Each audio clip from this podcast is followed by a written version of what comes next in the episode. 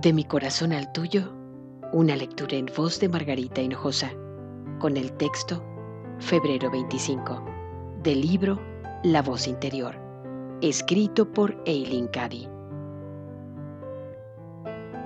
Considera cada dificultad como un reto, como un impulso hacia adelante, y que nada ni nadie te defrauden jamás.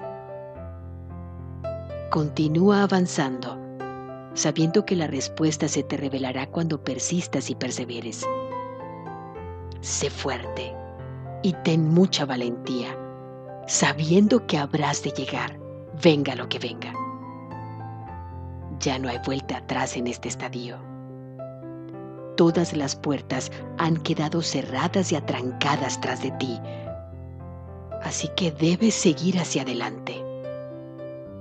El tiempo se va acortando y hay mucho por hacer.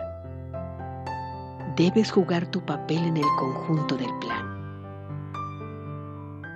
Encuentra tu lugar adecuado en él, pues cuando sepas que encajas ahí, podrás estar en paz y hacer lo que se deba con completa confianza.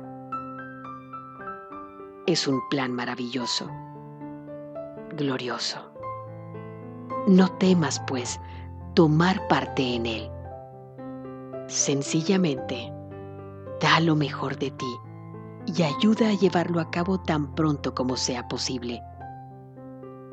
Y observa cómo se revela en auténtica perfección. De mi corazón al tuyo, una lectura en voz de Margarita Hinojosa.